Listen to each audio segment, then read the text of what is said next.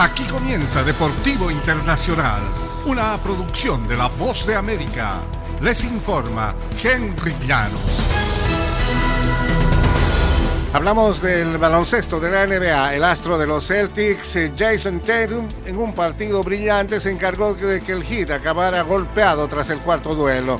Tatum ha firmado 31 puntos y los Celtics tomaron el turno de propinar una paliza al hit cuando arremetieron temprano rumbo a una victoria de lunes por 102-82 que niveló 2 a 2 la serie final de la conferencia este. Teníamos bien claro cuán importante era este partido, dijo Tatum. Lo encaramos con una actitud de apremio. Miami falló 15 de sus 16 primeros lanzamientos en el segundo duelo consecutivo de la serie que esencialmente queda liquidada hasta este momento y Boston ha quedado con un récord de 5-0 esta postemporada después de una derrota. El entrenador Aikudoka dijo que el reto será ser más consistentes. En el fútbol internacional, la decisión de Kylian Mbappé de rechazar una oferta del Real Madrid y comprometerse para seguir tres temporadas con el Paris Saint-Germain marca el inicio de un proyecto de renovación a fondo del campeón de la Liga Francesa.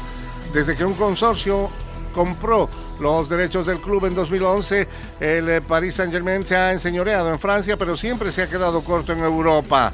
Los dirigentes confían que la continuidad de Mbappé les enfilará eventualmente a la conquista de la Liga de Campeones en la próxima temporada, aparte de las exorbitantes sumas de dinero que se le han prometido al delantero de 23 años. Eh, también el astro francés recibió garantías de cambios importantes en el equipo. Se anticipa el nombramiento de un nuevo director técnico y un nuevo director deportivo en los próximos días o semanas. También se ha hablado de algunos sacrificios económicos en algunas estrellas actuales.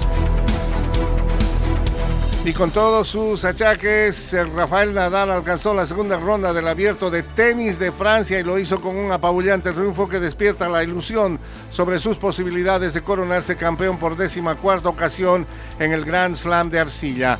Nadal arrasó el lunes 6-2, 6-2, 6-2 al australiano Jordan Thompson en un cómodo trajín de dos horas y dos minutos. El astro español ha conquistado su vigésimo primer título de Grand Slam en el Abierto de Australia, una cifra récord entre los hombres al iniciar la temporada.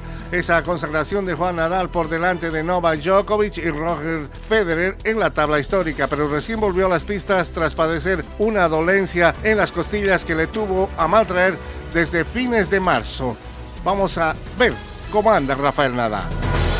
Y hasta aquí Deportivo Internacional, una producción de La Voz de América.